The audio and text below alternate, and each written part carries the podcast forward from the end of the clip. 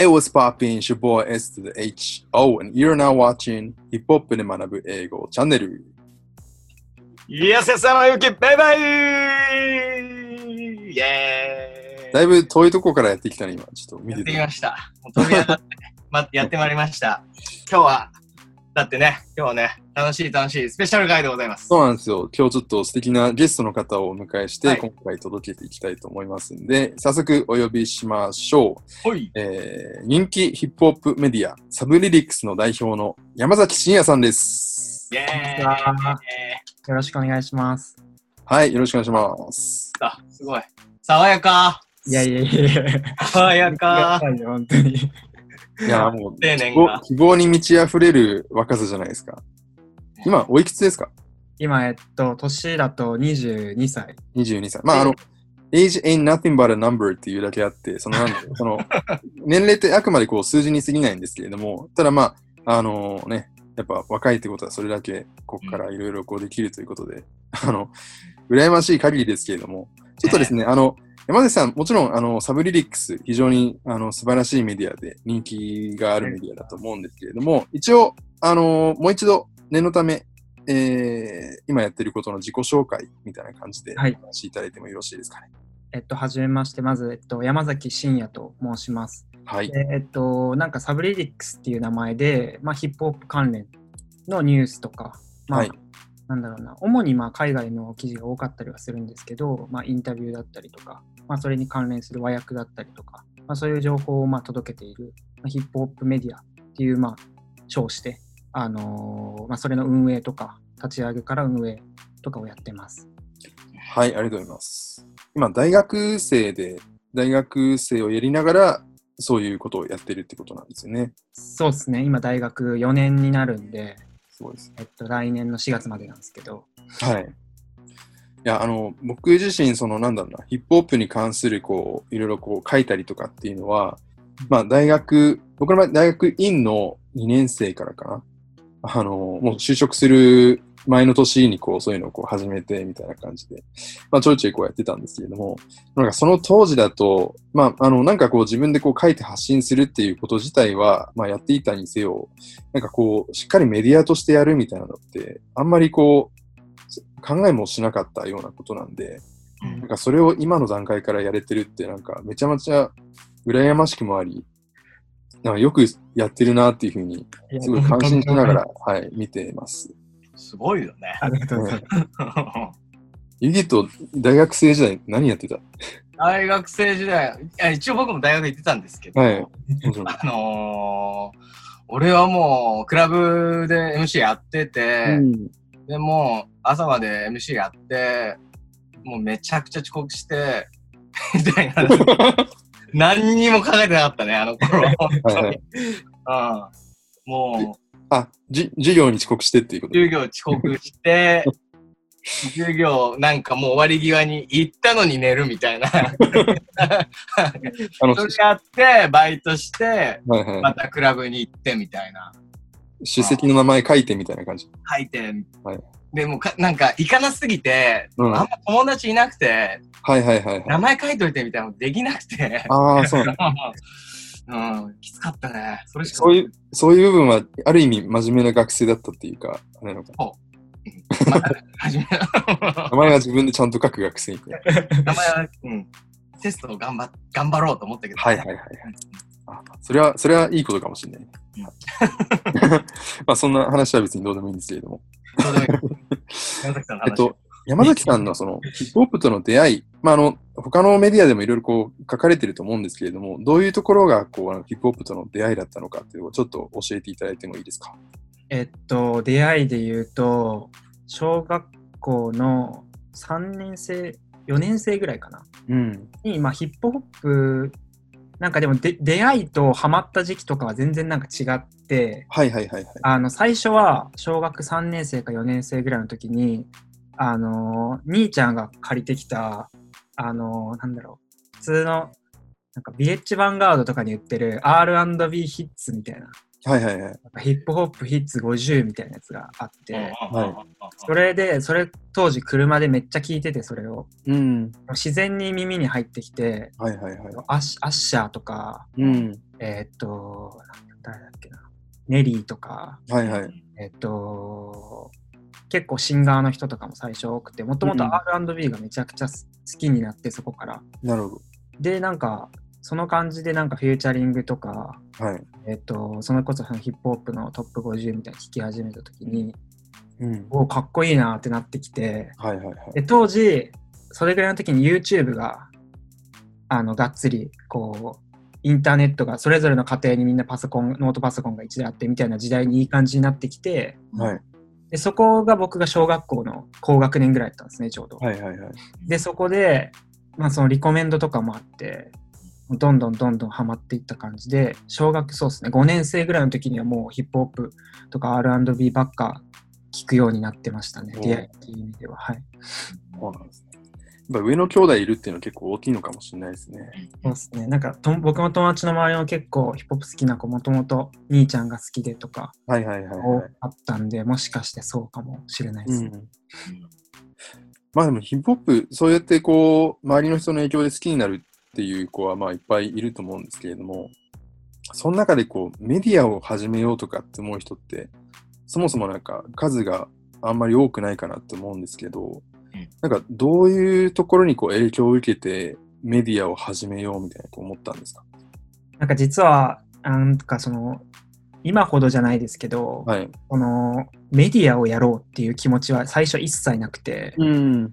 もうなんか、えっと、僕がそのヒップホップにそれこそそのさっきも言いましたけど出会ってからがっつりハマったというか、これはなんかもう自分の中ですごい大事なものだなってなった時、瞬間が割とあってそれが高校3年生ぐらいだったかな。はい。でようやくちょっと英語の理解ができるようになってきて、うん。それまでも全く英語とか分かんなかったんですけど、はい。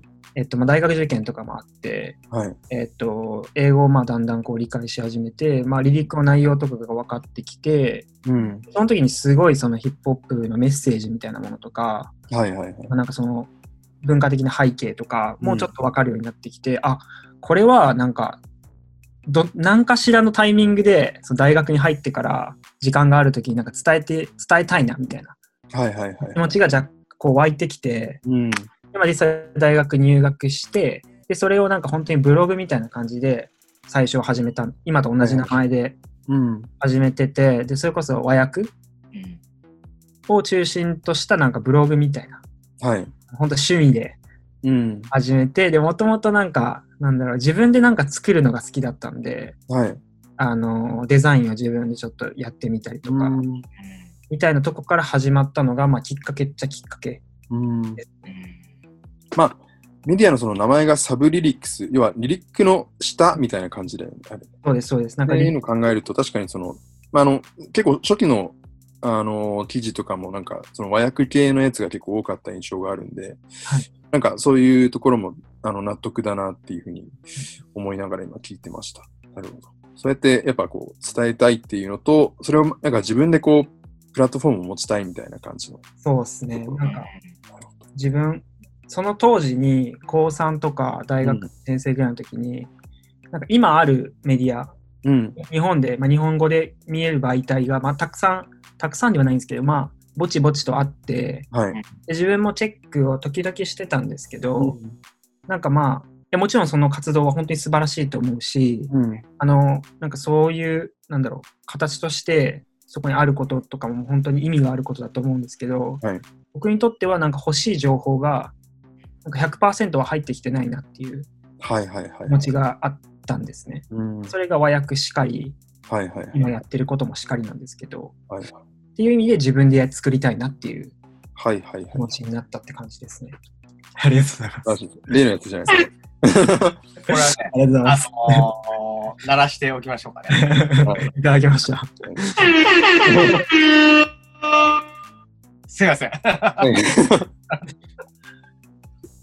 はいでもなんかその、いろんなこうメディア多分見て研究されたと思うんですけれども、うんなんか影響を受けたりとか、お手本にしたメディアとかって、まあ海外、日本のやつ問わずですけど、なんかあったりしますか？うーん、それで言うと実はあんまりなくて、はいはいはい。えっと、なんだろうな。お手本。そうですね。あんまりそれで言うとないのがまあ本音で、うん。僕はなんかそんなに昔からそのすごいなんかそういうこうウェブマガジンとかはい。いわゆる雑誌でヒップホップの、まあ、コラムが書いてあったりとか、うん。そういうものを正直言うとあのあんまり見てこなかったんですよね。ああ、なるほど。はい、実は僕はあんま見てこなくて、それこそなんかヒップホップの情報が割とありそうなツイッターとか、うん。それ等も、で、SNS も全然僕やってなくて、もともとはいはいはいはい。で。そういう情報も全然取り入れてなかったので、はい。えっと、意外とそこで言うと、なんかお手本みたいなものは、なんかデザインでお手本とかはありますけど、ん。形自体に関しては結構もうフリーなうん。感じで始めましたね。あ、そうなんですね。すごいな。でもなんかそのデザインとかも自分でこう全部やってるわけじゃないですか。はい。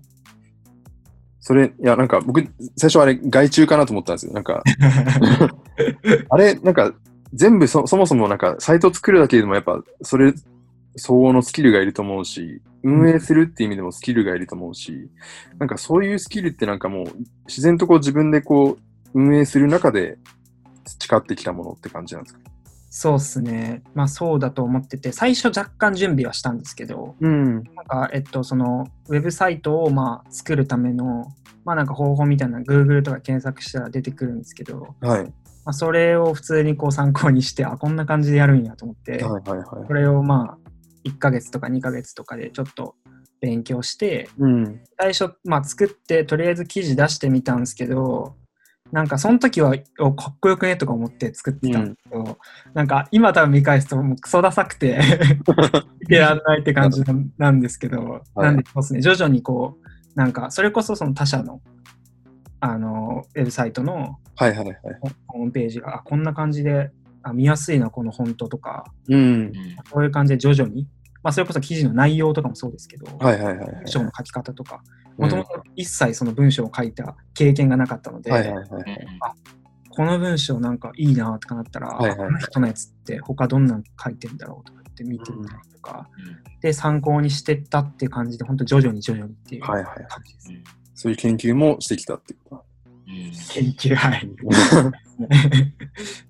なんかその、今そういうサブリリックスさんこう運営している中で、こう心がけてることとか、大変なこととかってありますか？うーんとそれは結構、まあ、本当に多岐にわたるんですけど、はい。あの心が最近やっぱりそのなんだろうなあの特にその人種差別の問題とか、うんえっ、とまあ警察、まあ、今話題になってますけどブラック・ライブズの問題だったりがあって、でやっぱりそのある程度こう、まあ、先ほどもちょっとお褒めの言葉というかいただきましたけど人気っていうあのあれをいただきましたけどうん。ある程度まあその数千人とかはい。方にまあフォロワーだったりでまあ見ていただいている中であの、うん本当にやっぱ正確な情報を届けないといけないなっていうのは結構その自分の中でも心がけ、まあ、当たり前なんですけどはいはい。やっぱりそれはなんかどんだけややなんかこうの量の人が見てようとそれが多かろうが少なかろうがなんかちゃんとしないなといけない絶対いけないなと思っててうん。で今回その件で特になんか意識させられたなというかはいはいはい。自分の勉強不足っていうところもそうですしうん。あのーそういう情報の正確性みたいなところは、うんまあ、常に心がけていますっていうのと、はいえっともう一つ何でしたっけ、えっと、大変なこと。大変なことうん。大変なことで言うと、えっと、あんまりなくて、もうやっぱ好きなんで、あの、なんだろうな、あの、毎日、こう、まあ、いろいろ記事を書いたりとか、ライターさんに、まあ、ご連絡したりだとか、はい。あの、自分でこう、なんだろうな、ちょっとその、めんどくさいこととかもあるかもしれないんですけど、はい。まあ、でも結局やっぱりその、自分の好きなことなんで、あの、新譜聞いたら結局テンション上がってもうやっちゃうみたいな ノリで、まあ、やってるので、そこはあんまりなんか、きつみたいになったことは、あんまりないっすないですね。うん。荒木さん、かっこいいね。ありがとうございます。いや、そのエナジーがすごいなと思って、うん。うん。あの、僕正直この YouTube のその字幕字幕作ったりとかも結構楽しいんですよ。楽しいんですけど、いや、なんかめんどくせえなみたいな全然思うし、お重いの、ユキットね。思うね。大変だね、あれは。ちょっと大変、大変だし、なんか疲れるし、めんどくさいなって思ったりするんですけど、なんかでもやっぱ、すごい溢れ出るエナジーっていうか、そういうの今すごい感じたような。そうすごく見習わないといけないと思う。本当、本当そうです。思った、今。自分にも言い聞かせてます、ちょっと。ちょっとまあ、あの、そんな感じで。はい。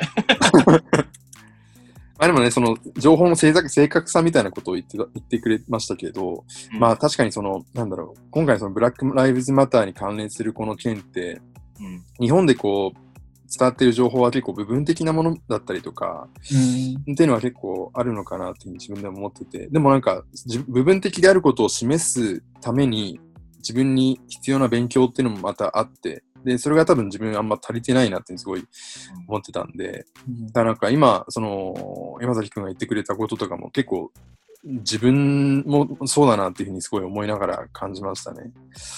うん、結構やっぱ、あのどんだけこう、いたくさんの人見てくれるようになななったからこそ、やっぱりこう正確な情報を届けなきゃいけないし、でそのためにやっぱ知るべきことってまだまだいっぱいあるなっていうのをすごい自分でも今感じてる次第です。はい、ということで、ちょっとまあ、まだですね、いろいろお話伺っていただきたいんですけれども、一旦ちょっとこれで、えー切るということで、はいえっ、と、山崎さんの、まあ、サブリリックスの情報ですね、この概要欄にリンク貼っておきますので、そちらからぜひチェックしてみてください。はい、皆さんぜひ、あの、後半も、えーチェックよろしくお願いいたします。チャンネル登録お忘れなく、よろしくお願いします。します。はい、ではこの後もよろしくお願いします。山崎さん、ありがとうございます。ありがとうございました。お願いします。はい